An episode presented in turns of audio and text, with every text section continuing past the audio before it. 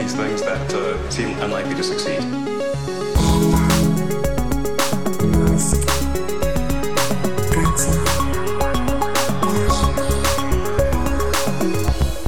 Bienvenidos a un nuevo programa de Elon. Estamos de vuelta porque eh, alguien de este programa, que, cuyo nombre empieza por A, eh, no voy a decir su nombre, eliminó los episodios, eliminó partes, eliminé mi, mi, A ver, he sido yo, lo confieso, ¿no? Como el meme. La amiga soy yo. No, pero eliminé mi, mi parte del audio, con lo cual lo que grabamos hace un tiempo, eh, lo que tenía que haber salido una semana, ha tardado en aparecer. Así que vamos a empezar hablando de un episodio muy importante porque, y fíjate, Matías, yo pensaba que iba a estar más enfadado. Eh, Elon. Yo enfadado. ¿Tú estás Yo enfadado? Yo enfadado.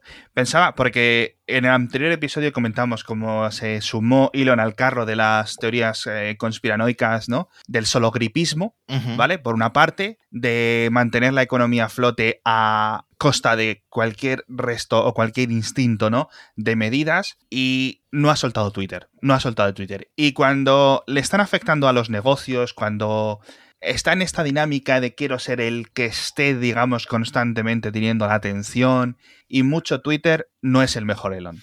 ¿Vale? Entonces, me hace mucha gracia porque, como comentamos en el anterior episodio, ya digo, esto con el, corona- el pánico del coronavirus es una tontería. Luego estuvo desmintiendo o incidiendo en que, obviamente, pues a él lo que le afecta es que le cierren las fábricas. Venía de un cierre de la fábrica de China. Cuando justo reabre la fábrica en Shanghai, le obligan a cerrar las fábricas de California, la de Nevada, la de Nueva York. Las cosas no le están funcionando bien. Estaba Tesla a tope de funcionamiento. Habían presentado el Model Y, lo está haciendo todo muy bien. Está construyendo incluso la fábrica de cohetes, ¿no? Ujú. Todo bien y de repente llega este coronavirus y él se mete en unos fregados totalmente innecesarios, ¿no? En todos estos problemas de que voy a comprar o vamos, Tesla va a donar, Tesla va a fabricar ventiladores, empieza a decir, ¿no? Primero, eh, comentarios vagos, ¿no? Sí, lo comentábamos en el episodio perdido. Es, esto se está convirtiendo en la cueva de Tailandia versión 2. Otra vez. Eh, otra se está vez. En absolutamente todas las conversaciones. Cada vez que sale el tema de la cloroquina, que es lo que a él le salvó la vida cuando tuvo malaria, eh, se mete a hablar del tema porque eso es lo que él cree que va a solucionar el- la pandemia. A- al presidente de Brasil, Facebook e Instagram le chaparon una, una, mm, emisión en directo por estar hablando de esto. Los tweets de Elon sobre esta molécula siguen ahí. Twitter se niega a eliminarlos, aunque está eliminando otro tipo de contenido. El enlace del supuesto paper al que Elon enlazó lo eliminó Google de Google Docs. O sea, es una locura todo lo que está. Y claro, Elon es un señor muy inteligente y esto lo hemos comentado y es gran parte de la razón no que exista este podcast. Pero hay un montón de momentos en los que le pierde el ego, ¿vale? Le pierde el ego de no poder sentirse en control, ¿vale?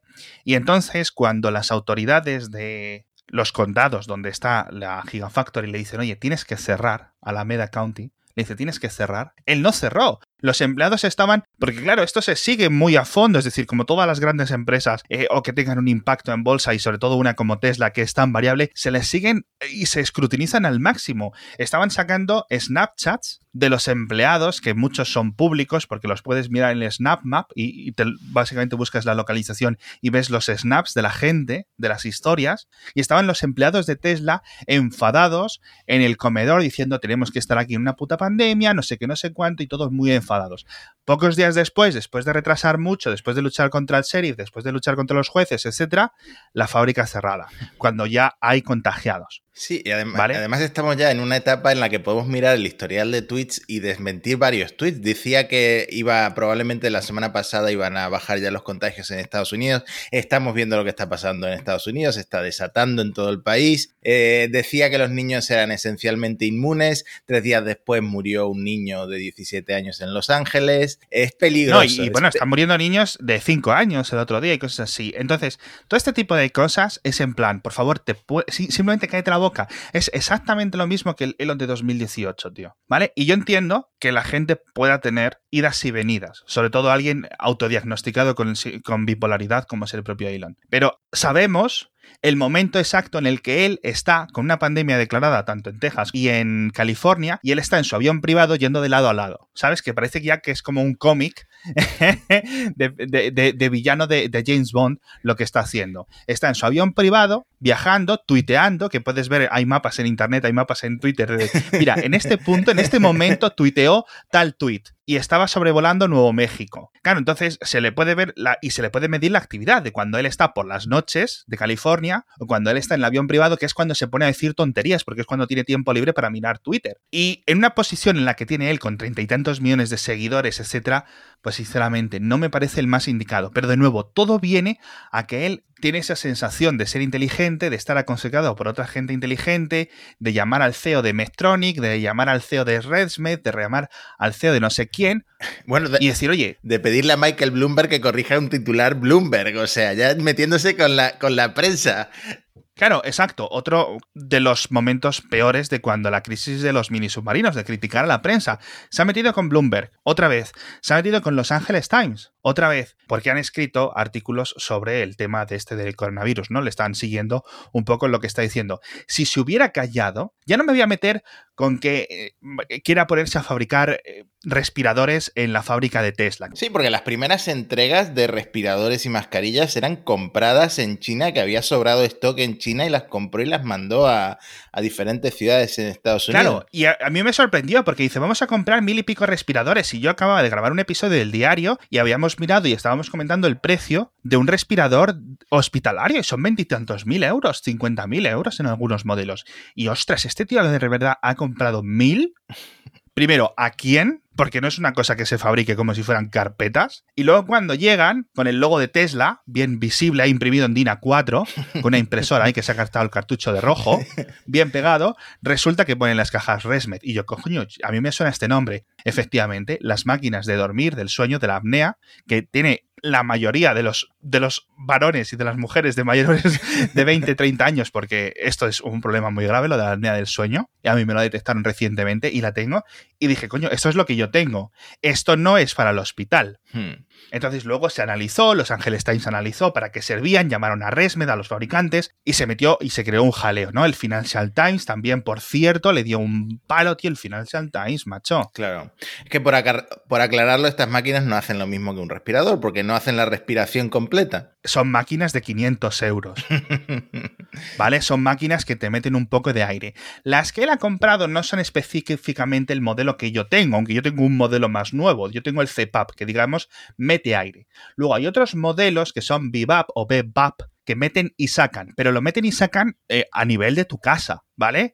¿Vale? Estamos hablando de cosas muy ligeras, no estamos hablando de respiradores. Entonces, toda esta cosa de voy a comprar respiradores para los hospitales, cuando tú dices eso, te esperas respiradores de hospital, ¿vale? Y el otro día estaba hablando con médicos, por lo que lo comenté, yo me fijé esto, eran las 2 de la mañana y, abrí varias conversaciones de Twitter y de Telegram rápidamente y me empezaron a decir, hombre, pues esto no vale, no sé qué, y ya pasamos a hablar por privado y me decían, esto es como si alguien te dice que ha comprado mil fotocopiadoras y tú te esperas, ¿el qué, Matías? Si yo te digo que te comprado una fotocopiadora. Una fotocopiadora. Una fotocopiadora como las que hay en todas las oficinas, ¿no? Que pesan 500 kilos o lo que sean y que pueden hacer cosas. Y te cojo y te envío una impresora con escáner de estas de cartucho de tinta de Canon o de Hewlett Packard de 50 euros. ¿Fotocopia? Sí. Ah, ¿es una fotocopiadora? Sí. ¿Es lo que tú te esperas cuando alguien te dice que te voy a dar una fotocopiadora?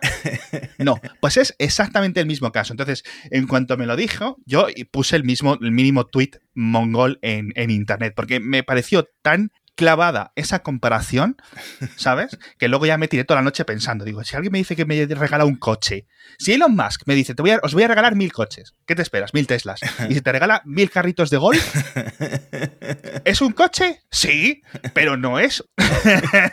Entonces, él se dice, no, es que son ventiladores aprobados por la FDA, por la Agencia de, de Medicamentos de Estados Unidos, pero no funcionan para las UCIs, que es lo que estabas intentando colar. Hasta que la gente no ha mirado realmente lo que estabas haciendo, no lo ha hecho. Y por otra parte, es el poner el logo de Tesla en las entregas, tío. Solo hay dos empresas, bueno, lo están haciendo muchas empresas, pero hay dos empresas de las que yo más sigo a día a día que lo están haciendo súper fuerte. Tesla y Huawei, que están eh, eh, em, Huawei regala máscaras al gobierno de no sé qué. Y está el presidente del no sé qué, del gobierno de Eslovaquia, dice, en conversaciones con el presidente de Huawei para agradecer su compra. O la Casa Real en España, que ha ocurrido. ¿Y yo qué pasa? Que la donación que se están haciendo, que obviamente tiene que ser aprobada por el Partido Comunista Chino, no es una cosa que tú puedas sacar de China porque sí, ¿no? Aunque sea una donación, que otras cosas que está haciendo el gobierno chino las está vendiendo y están cansando. Tienes que ponerlo en redes sociales por algún motivo y son los únicos. Incluso hay varias fotos de altos cargos de Huawei entregando las cajas y sonriendo a la cámara para la foto, tío. ¿Sabes? Cuando, por ejemplo, ves la misma noticia y pone Apple o Tim Cook promete 10 millones de mascarillas o 10 millones de lo que sea para los hospitales. Ya está. Ya está. No ponen el logo de Apple imprimido ahí con una fotocopiadora. ¿Sabes? No hacen a los médicos sacarse una foto para ponerla en internet. Sí, es que aparte Elon está contestando a todo el que le agradece haber recibido estas máquinas, le contesta de nada, ¿no? o sea que al final él mismo está gestionando esa comunicación de las dos empresas, de SpaceX y de Tesla, que, que ya sabemos cómo es Elon gestionando la comunicación de las empresas. Le gusta más el caso, tío. Mira, a, mí me gusta que me hagan caso, tío. A todo el mundo nos gusta. Pero es que Elon, te lo juro, patológicamente necesita la atención.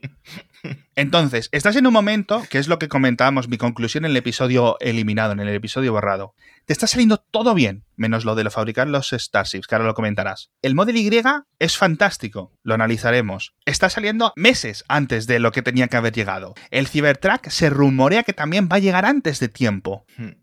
Tío, dedícate a decir lo bien que te va, dedícate a decir que, oye, los empleados, la vida, la vida de las familias de mis empleados realmente me importan, esto va a ser algo, porque no es que la pandemia solo esté afectando a la fabricación de coches de Tesla, está afectando a todos. Pero yo entiendo que Tesla se ponga nervioso, porque al final es, la situación económica de Tesla es la que es la que es. Puede levantar deuda y ha tenido mucha suerte de haber tenido este ascenso en las acciones, con lo cual pudo conseguir 2.000 millones extras, ¿vale? Y le van a venir muy bien, ¿no? Y ojalá ahora seguramente piense que debería de haber conseguido más financiación. Dedícate a esto, tío, dedícate a esto, porque la gente de relaciones públicas de Tesla ahora mismo ve lo que está haciendo eh, Elon Musk en Twitter y se tiene que estar tirando de los pelos. Bueno, la jefa de, comunicación de Tesla no, porque dimitió en Navidades, pero la persona nueva que hayan metido. Sí, lógico, no, es que además, es que esto le ocurrió en el peor momento, eh, que es que cuando estaban entregando los Model Y o empezando a entregar los Model Yo Y. entiendo lo estás haciendo súper bien, te están saliendo todas las cosas, todo va como un tiro.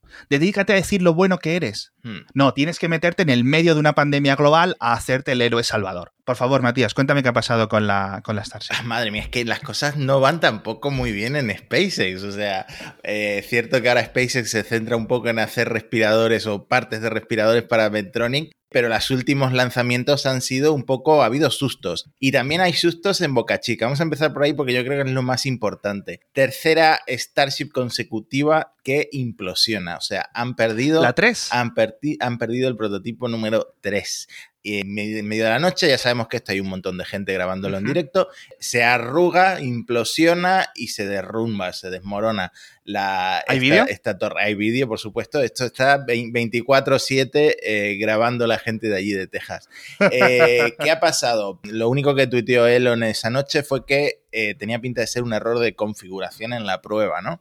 Esto era una prueba de presurización con el combustible a temperatura criogénica, temperatura súper fría, ¿no? Que ya, ya había pasado la prueba a temperatura ambiental, pero necesitan hacerlo a temperatura súper fría, pues porque luego esto va a volar en el vacío, etcétera. En fin, ¿qué pasa? Que llenaron el tanque de arriba, que era de, el de metano líquido, y se estaba lleno. Entonces era como, muy, era como muy cabezón el cohete porque el de abajo estaba vacío. El de abajo, que es el de oxígeno líquido, no tenía nada. Entonces no soportó eh, la prueba de presión y la, parte de abajo se, arrugó, no, no soportó la, la, presión y se desmoronó por arriba, que estaba lleno. O sea, una cosa bastante ridícula de ver eh, y no sé si ha sido un error humano, eh, no sé si es que no están acostumbrados a tratar con este acero. Por cierto, ya dijeron hace unas semanas que van a probar con otra relación de acero porque las palabras textuales de Elon es que eh, están usando un acero que se usaba ya desde hace 50 años y que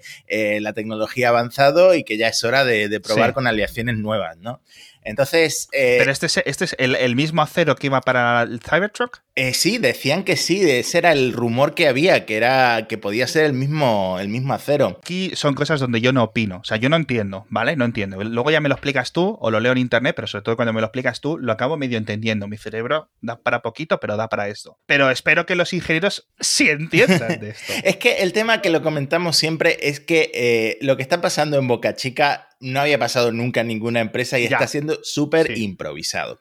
A ver, están construyendo un cohete que inicialmente iba a ser de fibra de carbono, lo están haciendo en acero, lo están haciendo al aire libre, que lo está viendo todo el mundo, y al mismo tiempo están haciendo la fábrica. Es decir, eh, hay una foto por ahí en internet que compara cómo estábamos hace un año en Boca Chica, cómo estamos ahora. La cantidad de edificios, de torres, de grúas que han construido en este tiempo es impresionante.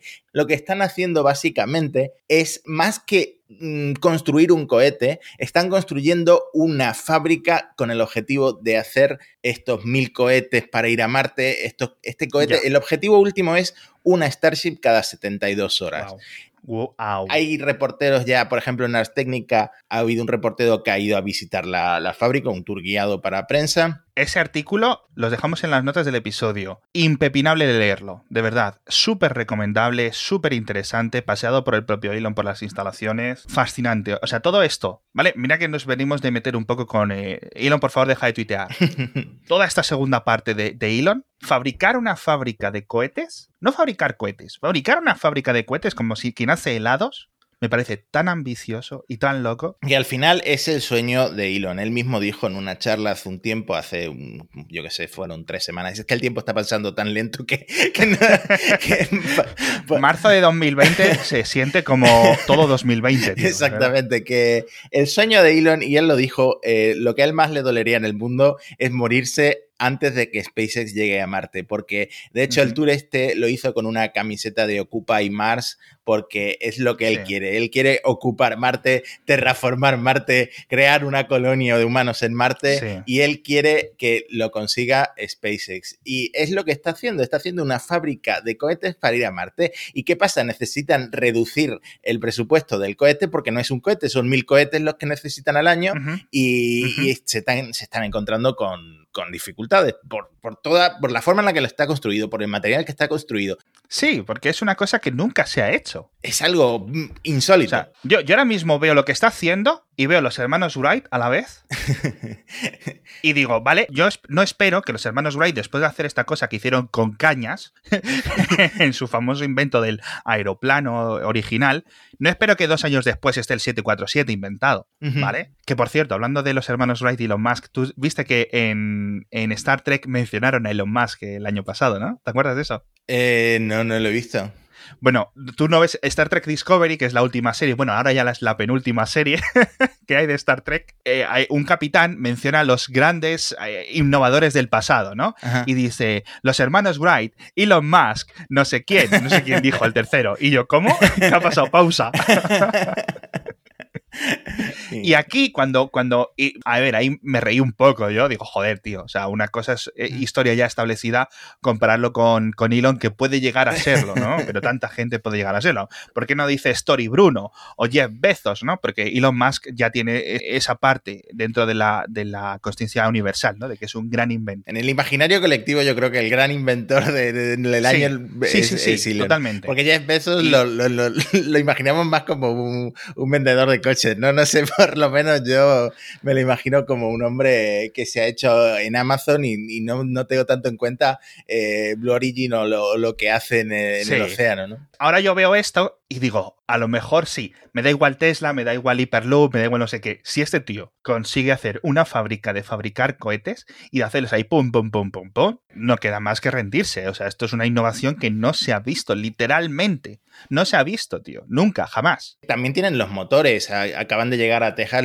eh, los tres Raptor del motores Raptor del prototipo, que ahora se supongo que el que volará será el 4 directamente. O sea, ya, ya habrán empezado a construir el 4 y, y este primer vuelo de 20 kilómetros de altura que llevamos diciendo no sé cuánto tiempo, eh, todavía no lo vamos a ver y tardaremos por lo menos unas semanas o, un mes en, ver algo levantarse, ¿no? Y o sea, quiero decir, las cosas pintan peor de lo que pintaban hace un mes y medio cuando empezamos a comentar, no, tienen cuatro prototipos, dos aquí, dos allá, no sé qué, van a hacer tal.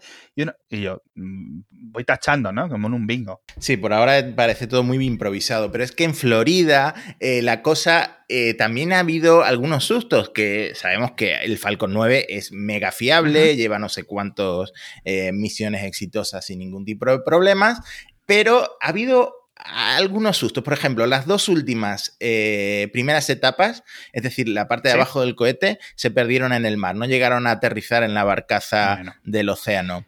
O sea, ¿Ese es el que había hecho ya cinco despegues? Ese mismo es el último que se ha perdido. Era el que iba a hacer por primera vez eh, cinco despegues y aterrizajes. Al final se quedó en cinco despegues y cuatro aterrizajes porque el aterrizaje falló. Pero es que además eh, se pudo ver en el directo cómo fallaba un motor, se apagaba, había como una pequeña explosión y, se apagaba, pero no pasó nada eh, porque el Falcon 9 tiene nueve motores eh, Merlin, entonces, aunque uno falle, los otros ocho le dieron suficiente impulso para insertar en, ah, en órbita, el, en este caso eran 60 satélites Starlink. Ese mismo cohete, esa misma primera etapa del cohete, había abortado un despegue en unas semanas atrás, un intento de despegue en el último segundo, que hay un sistema que chequea que esto está bien y automáticamente apaga los motores si, si algo se sale un poco de lo normal. Y fue muy gracioso verlo en directo, que yo lo estuve viendo en directo, eh, porque la persona eh, desde el centro de control de, SpaceX, allí en uh, Hawthorne,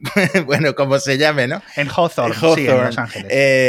estaba diciendo en la cuenta atrás, 3, 2, 1, despegue y, el, no hubo ningún despegue, se apagó el y yo, Claro, yo me quedo mirándolo y en plan, coño, eh, de esto que abres Twitter y ves que sale el directo ahí, dices, bueno, pues voy a verlo, voy a aprovecharlo. Es una cosa de dos minutos, le dedico tiempo. Veo que llega la cuenta atrás, como dices tú, y esto empieza a echar diferentes, ¿no? Diferentes gases. Y yo, venga, va. Claro. que yo, yo digo al cero, digo, oye, ya has dicho al cero hace un rato. Tú sabes que a veces los cohetes, obviamente, pues pesan un montón y tardan en empezar a subir. Sí. Y yo, hostia, che que tarda este. Eso iba a pesar sí. Pero es que esto, ¿por qué está pasando esto? A ver, es precisamente porque por lo que has dicho tú, porque están, yo creo, llegando al límite de la reutilización. A ver, el, este Falcon 9, que es la versión 5, Block 5 le llaman, eh, sabemos que es súper fiable, que ha despegado y aterrizado decenas, decenas, decenas de veces, pero eh, para las misiones Starlink, que son misiones internas de SpaceX, están usando eh, cohetes reutilizados. Entonces, cuando una vez que los recuperan en el mar, se los llevan a, a, Florida, los revisan, revisan todas las soldaduras, buscan fugas, etcétera, etcétera, y el objetivo es que vuelvan a volar en 30 días. Por ahora lo que han logrado, este último lo que hizo fue un, mínimo de dos meses. Es decir, una vez que aterrizó, en dos meses ya estaba volando otra vez. ¿Qué pasa? Me parece a mí que están llegando al límite o que tienen que mejorar para eh, pasar de 5, que el objetivo es hacerlo 10 veces. Claro, es que todo lo que necesitan, claro, al final se, hablamos, creo, me comentaste en otros episodios, que el objetivo final hay que reaterrizar más partes del cohete, no poder tirarlas al mar. Sí, bueno, de hecho la cofia, la parte de arriba, eh, el carenado que protege a los satélites, ya la están recuperando. Eh, casi siempre eh, tienen dos barcos con redes gigantes, ¿no? Casi siempre es una, una parte, una mitad aterriza en la cofia, la otra eh, aterriza en el mar. No han logrado, me parece, que las dos caigan a la vez en, las redes. Que esto, eh, lo que ocurre, tienen sistemas de aviónica, pueden moverse, pueden maniobrar estas cápsulas, digamos, estas dos mitades de la cápsula, pero son muy ligeras, entonces con el viento no pueden maniobrar tan bien como, como el cohete. Entonces es muy difícil que se coordinen el barco con la cofia para que caigan sobre la red, pero han mejorado un montón y ya están recuperando casi todas las cofias, ya han vuelto a volar con cofias recicladas, así que eh, bien, están eh, por ahora, eso lo tienen ahorrado. La segunda etapa del cohete, la que lleva el satélite por el vacío, sabemos que todavía no la pueden recuperar, pero bueno, para eso está la Starship, ¿no? A ver, es que esa es la evolución directa que estamos viendo, pero claro, tiene, es cierto que tienes un límite. Si llegaran a hacerlo de 10 recuperaciones o 10 reciclados, por decirlo de alguna forma, es decir, que un mismo cohete viaje hasta órbita y vuelva 10 veces, es un éxito sin parangón. 5 mm. ya es un super. Para mí, 5 ya es un éxito, ¿vale? Sí, claro, es que hay que ponerlo en perspectiva. Los cohetes que estamos viendo son ridículos. Sí, muy, muy bajos, sí, pero lamentablemente no es el único problema que ha habido. Crew Dragon, la cápsula en la que van a viajar por primera vez eh, astronautas estadounidenses.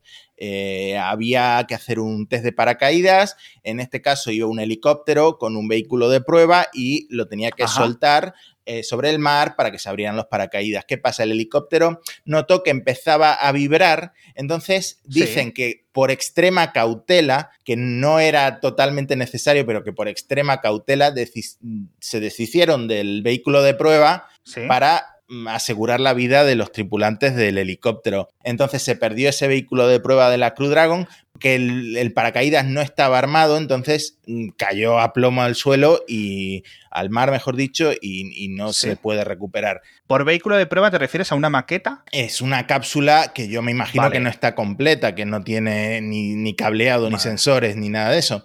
o sea, simplemente quieren hacer si soporta la caída con un paracaídas. si los paracaídas funcionan bien.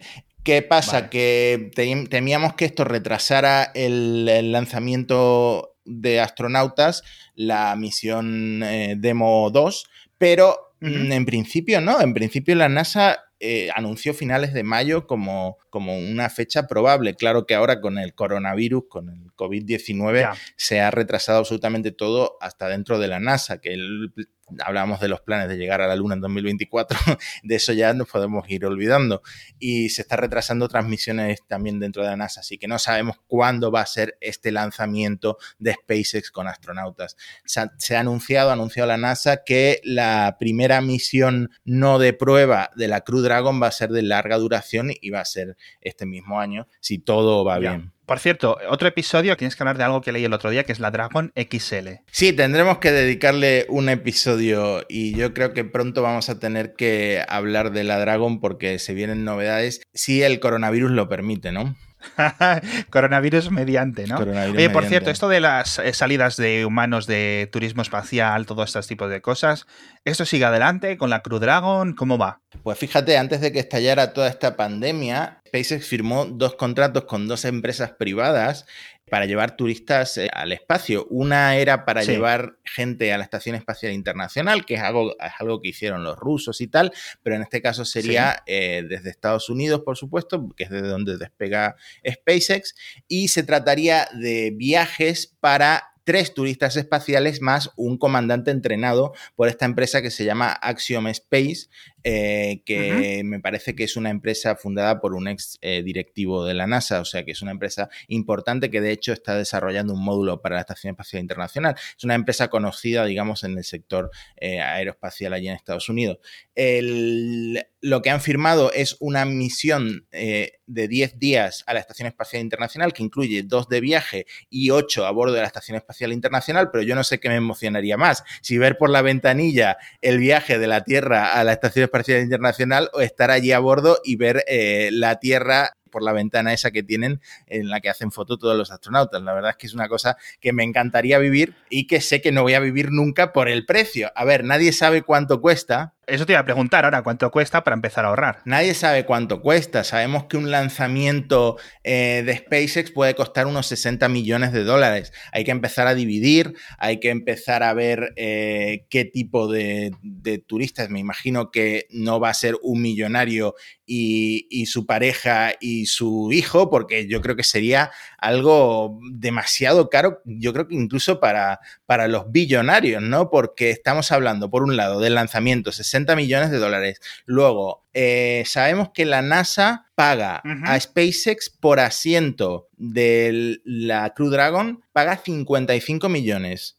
Y luego sabemos que la NASA por noche en la Estación Espacial Internacional factura a los astronautas, es decir, en este caso a los turistas, 35 mil dólares la noche y limita la estancia a 30 días. O sea, esto estamos hablando de un dineral mm, exageradísimo que eh, quizá, quizá veamos abaratarse con la Starship y con alternativas. Eh, hablábamos antes de Blue Origin, hablábamos de Virgin, eh, pero con el Falcon 9 lo veo complicado. Yo lo que sea, eh, sacarle dinero a los mil millonarios, ¿vale? A la gente más rica de los ricos para financiar, ¿no? Porque esto es al final, es un método de financiación para construir cohetes. Quiero construir cohetes, ¿cómo lo consigo? Sacándole el dinero a esta gente, ¿vale? Los subo para arriba, los bajo con unas medidas de seguridad más o menos, ¿no? Que no se me mueran todos. que solo se mueran unos poquitos o los menos posibles y ya está. Pero la Estación Espacial Internacional tiene un límite, quiero decir, no todo, el mundo puede estar ahí ocho días, con lo cual la mayoría de los viajes de turismo espacial, de la forma que yo lo entiendo, son viajes de subir y bajar, hacer un par de vueltas y ya sí, precisamente el, otra, el otro contrato que han firmado es con una empresa que se llama Space Adventures, que no hay muchos detalles de cómo sería este viaje, pero anuncian que será que los turistas que vayan con Space Adventures llegarán al doble de altitud que cualquier civil en la historia. Es decir, si no tenemos en cuenta a los que llegaron a la Luna, tú puedes ser eh, la persona que más alto ha llegado si tienes el dinero necesario. Más lejos, ¿no? Que, sí, bueno, que más alto respecto a la, superficie de la Tierra, ¿no? Yo creo esto después de la cuarentena va a tener mucho más sentido. en plan, mira, he estado demasiado tiempo con otros humanos, por favor, ¿me podéis alejar lo más posible de esta otra persona? Sí, mira, aquí, toma el dinero, pum. Pues a mí esto me parece fantástico y me da igual el precio, porque como yo no lo voy a pagar nunca, obviamente, ni tú. Y hay que tener en cuenta que es, eh, por primera vez, es algo completamente privado, porque es una empresa privada de lanzamientos hablando con una empresa privada de turismo espacial. No se hmm. mete aquí la NASA, por supuesto la NASA eh, tiene que gestionar, hay mucho tema administrativo para ir a la Estación Espacial Internacional, pero esto es una cosa de una empresa de turismo privada con una empresa de lanzamientos de cohete como es SpaceX. O sea que es algo. Sí, como los lanzamientos de satélites, exacto. Que no tienen que meterse ni el gobierno ruso por medio y nada, más allá que para la aprobación de los despegues y este tipo de cosas. Pues yo creo que con esto lo dejamos y sobre todo con la interesante observación de que de estas dos caras de Elon, tío.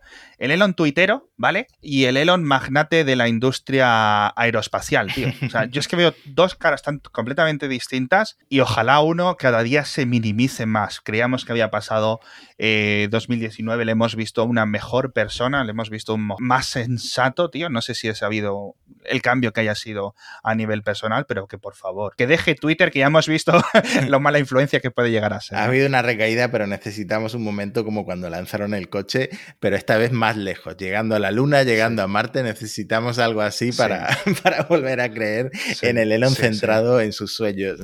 Exacto. Muchísimas gracias, Matías, por comentarnos y por explicarnos todo esto del espacio. Muchísimas gracias también a Tesla por los respiradores, aunque no sean lo que esperábamos. O sea, yo creo que, mira, son mil respiradores más. No vamos a decirle nada, mira, yo qué sé. Y si al final acaba fabricándolos, como es lo que dice que están haciendo, aunque no sé si la fábrica debería estar haciendo este tipo de cosas, esto ya decidirán los accionistas de Tesla si es lo, lo adecuado o no. Pero bueno, a mí me parece bien. Próximo episodio de Elon, vamos a volver porque tenemos muchísimas cosas que contar. Tenemos las primeras ventas de Model Y tenemos... Alguna review también, gente que lo ha desmontado. Exacto, tenemos los primeros unboxing, literalmente, gente que ya lo ha desmontado, como decías. Y tenemos que hablar un montón de la competencia de Tesla que se está poniendo súper fuerte en 2020, al menos como nunca lo habíamos visto, y un montón de, de récords que está rompiendo la propia Tesla. Eso sí, pero eso ya el próximo episodio. Muchísimas gracias, Matías, muchísimas gracias a todos los oyentes y nos vemos en el próximo episodio. Gracias a todos.